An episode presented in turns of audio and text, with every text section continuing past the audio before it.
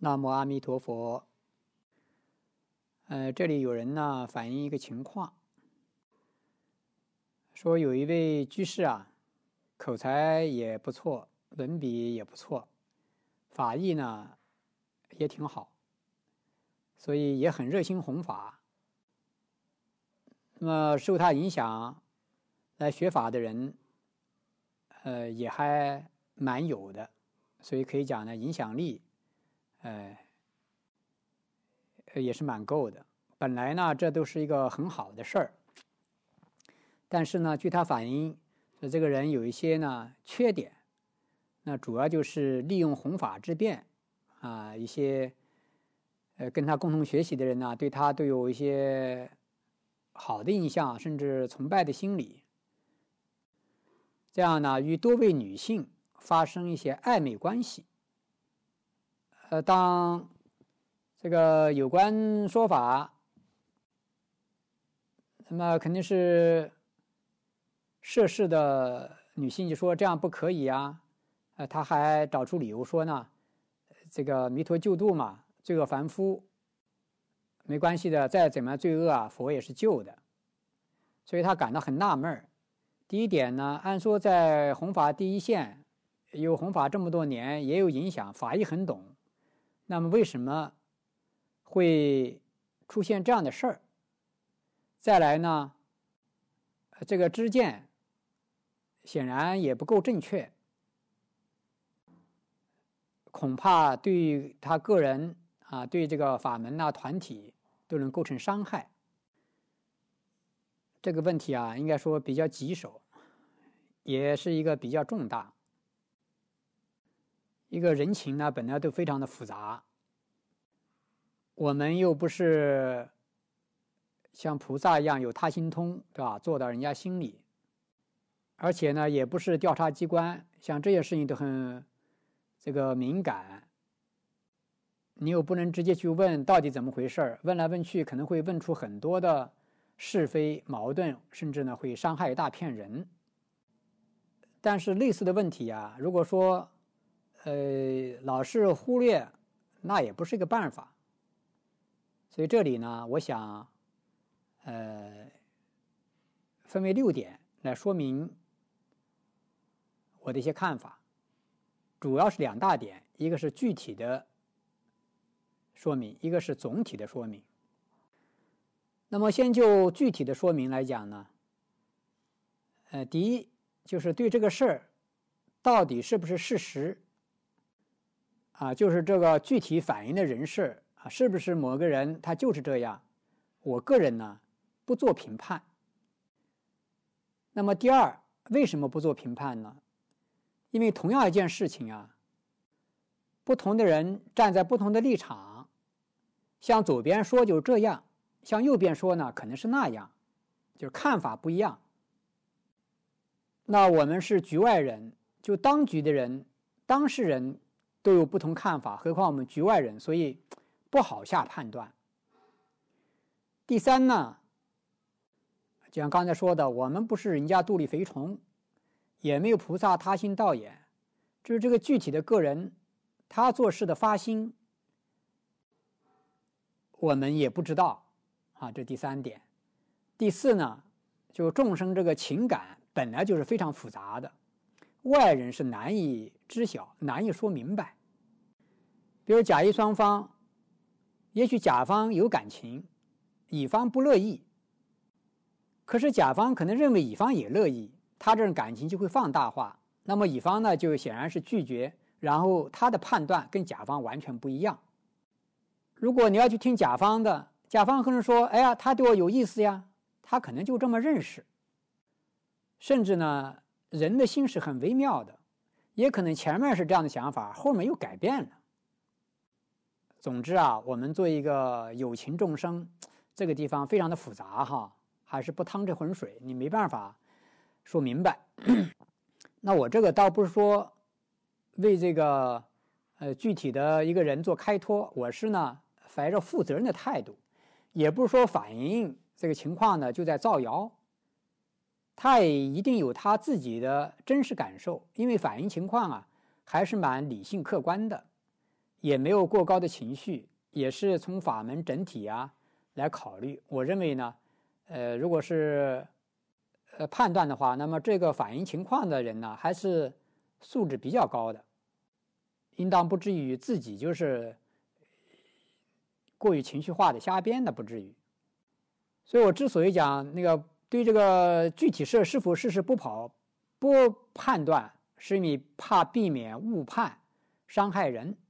啊，这个也可能会伤害当事双方，或者伤害一方，甚至伤害信众连友，因为毕竟呢，我们只是听到单面之词，又不方便向对方去核实。如果我们没有核实，就在心中判说一定这样，那也是不公正的。这个所谓兼听则明嘛，有时候兼听还不明呢，何况是单听，又何况。这个信息传到我这里啊，都已经转手好几回了，啊，也不是当面第一手的资料。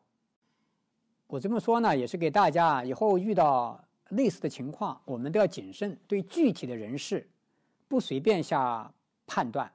这倒不是呢，呃，和稀泥。但如果相关的信息完整，固然会形成我们的呃一个判断哈。那么第二点呢，就是从总体来讲。我认为呢，这样的事情是可能发生的，而且概率比较高，就是可能性比较大。那么这个可能，我不是指哪一个具体的个人，是指任何人都有可能，包括我自己。那么这当然也就包含了。所反映情况的具体的个人，所以这是一种可能性。关于这个可能性呢，我讲八点。第一就是宗教界的例证，这样的事情发生在宗教界啊，可以说是啊古今中外都比较普遍的案例。比如前一段时间网上传的天主教神父的性侵案，啊，还有大家。众所周知的，我们佛教的一些网络事件。那么社会上有这些事情，都是稀松正常，再正常不过了。只不过说呢，在世间本来就是五欲成染，大家就见怪不怪。那么宗教界这个领域啊是比较亲近的，所以有这事儿就会特别放大。那么第二句呢，那为什么会这样呢？因为大家还是凡夫，神职人员也不是神。这个出了家还是凡夫僧，并没有成佛菩萨。不要说成佛菩萨，连最基本的离欲，就是这个众生的欲爱，你都没有离开。那没有离开呢，就有种欲爱的这种生活向往，或者生活的需求。那么这样，在某种因缘情况下，所谓的日久生情，容易产生感情，这是每个人凡我讲说这个可能性，每个人不都存在吗？第三点，如果我们就在家来讲，出家当然他有戒律，他有这个共修，然后呢有师兄弟的协那个道场的加持，师兄弟的提携。那如果在家环境就不一样。在家本来是五五欲成染哈，如果在家原来的夫妻生活本来就不够和谐，或者说信仰上本都不能够协调一致，那么这个人就一定有一种不满足感，他一定非常希望找一个呢，他也有欲爱的情感的生活需求，也希望在信仰上找一个跟自己同门说得上话的，那这时候如果有人。对他比较能够符合他的条件和标准，就是他自己是有可能希望在本门莲友当中找一个他认为说得上话的知心的人在一起共同生活，这个是也是正常的人情。第四点来说呢，如果他又弘法在第一线，啊，也有资源，也有条件，也有人做他的粉丝，对他很仰慕，有这一片人，那他就具备这个客观条件。就主观上有这个需要，客观上也有这种可能性。那么第五点来讲，又不在寺院的环境，周围如果有没有很得力的师友善知识点拨监督，那么第六点，自己私心在膨胀，不注于佛法政治正见，把自己自我防范的一个心理的堤坝给它拉开了，那你想第七点必然会失控。那么一旦失控呢，就第八点，最终的结局可能会形成个人的身败名裂，连友呢心碎落泪，法门遭谤蒙羞。当然，如果是圣贤，如果是阿罗汉，那我们这种担心啊是不必要的。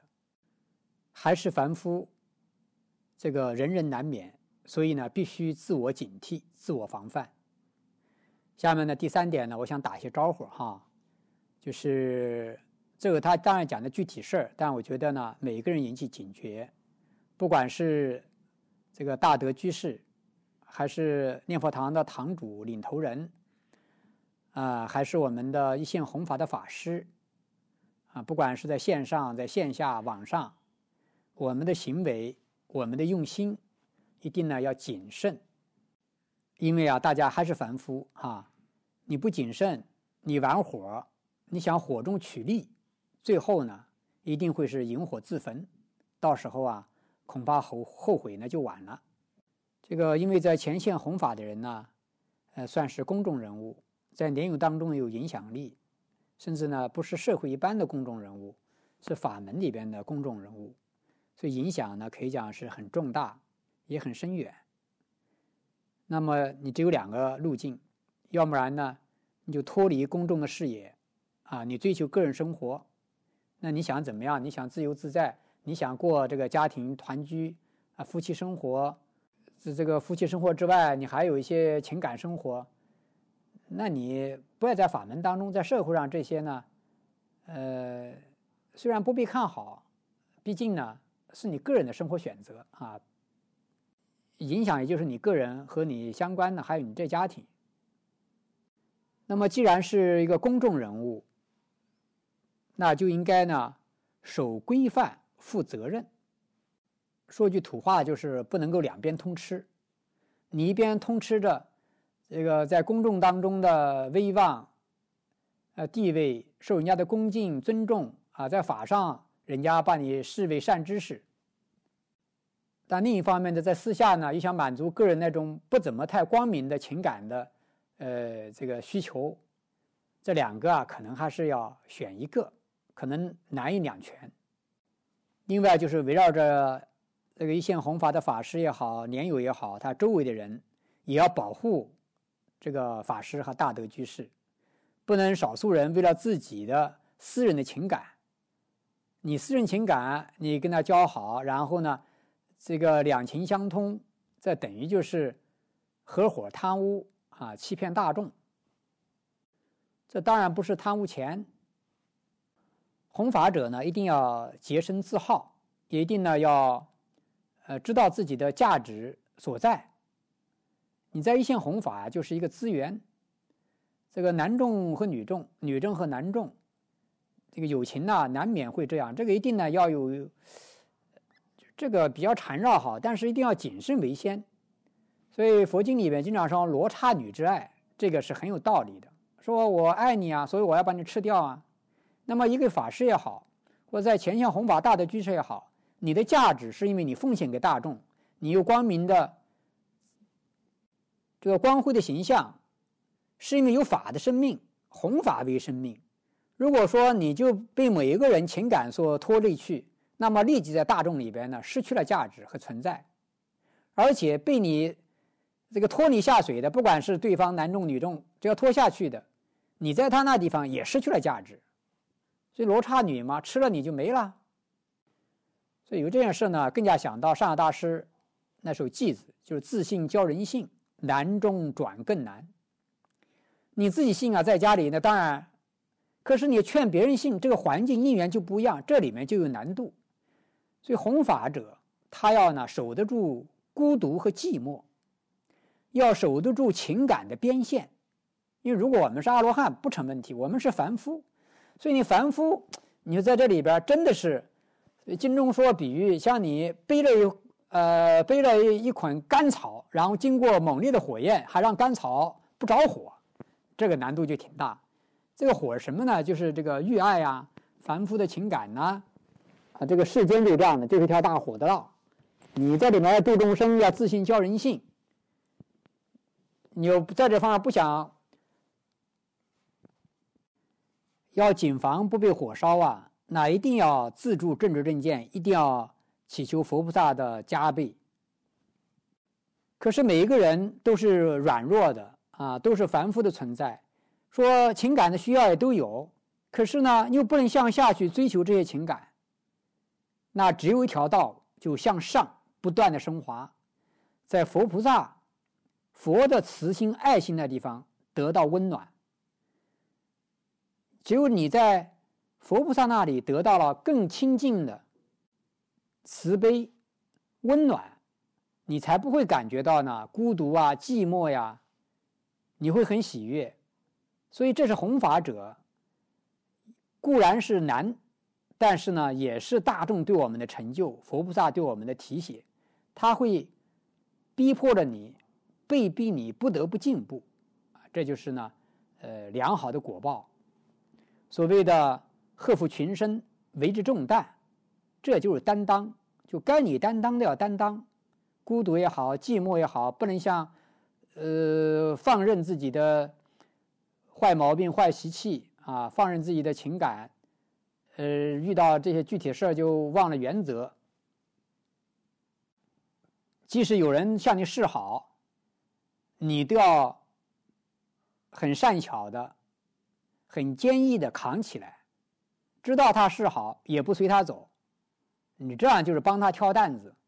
你如果是自己都心里边有缝的呢，人家一弄啊，马上就随众堕落，这不是为众生挑担子。所以在末法时代啊，真的难中转更难呢，弘法很不容易啊。呃，内在的烦恼，外在的诱惑，哈，那么希望呢，我们法师也好，一些大的居士也好，周围的护法一些年友，要会善于爱护、鼓励、支持，呃，难得的弘法人才。爱一个人呢，要爱之以道义，这样呢，相互啊是一个保护。我这讲两边，一个是弘法者自己呢要警惕，时刻提防；再来呢，一般年友也要善于这个维护。大家呢共同以法为重。第四点呢，我想说明这个政治正见，其实这是很明显的，大家都知道，甚至反映的这个人他也心中明白，弥陀救度并不是让我们一切放逸哈。当然，阿弥陀佛念佛是能往生啊。可是你的身份，你要完成的理想、志愿和目标是什么？所以不可以因为私情就曲说佛法、曲解佛法，就弯着弯说，为了自己。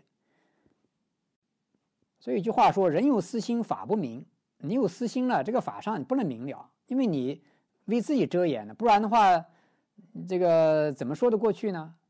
旁边人眼睛都亮着，自己哪能不知道？他是因为有他跟他相关。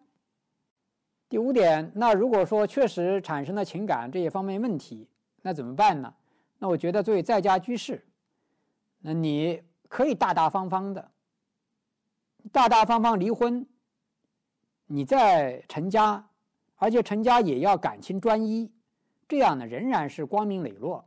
如果说你原来的夫妻不怎么和谐，姻缘到头了，或者信仰上跟我根本就不是一家，没法说一块儿。老是让我拉后腿，我得找一个信仰一致的，能够协助我的。那你这个发心，也还有一种说法，那就要呢，这个刚刚讲的就是光明正大，不要呢这个那个黏糊不清的。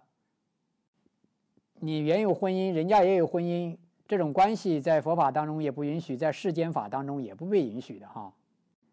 这个大大方方离婚，大大方方的成婚，建立新的家庭，有共同的信仰，然后呢，更好的做事儿，这个不也是挺好吗？这也那个这样做，你就是规规矩矩做呀。最后一点呢，啊，是期望要爱护法门。我们这个法门呢不容易，众生都靠这个法门得度。现在法门呢还在初期，很稚嫩的阶段，说不定一个小风暴，一个小小的这个天气变化，就把这个嫩苗给摧折了，那这个因果就造大了。古人讲“战战兢兢”啊，如履深渊，如履薄冰。我们不能做。这个佛菩萨祖师的败家子，啊，就是放荡自己的不良的一些习气毛病。这个是难，是难，但是我们得到这样的利益，也应该坚持。如果有正确的知见，知道自己责任重大，在这个责利弊取舍当中，一定呢会明晓大义。这样的话，即使某个人啊，他因为他特殊原因，他会脱离这个队伍，但整体来讲，你脱队也要有脱队的机制。就像刚才讲的，你离婚，你再结婚都没关系的，但不要搞得那个不合一些是佛法释法的一些规则，然后弄得你的感情也不专一，对吧？特别是知见也不对，然后呢，让这个整个法门蒙羞啊，受到人家的指责，落为口实啊。你这样就损害太大了。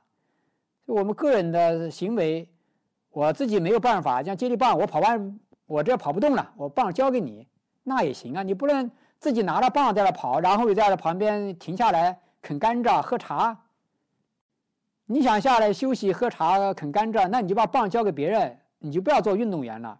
你不在场上做运动员，不按运动员来出牌，你那算什么呢？那不是让整个，呃，这个比赛团队就输掉了吗？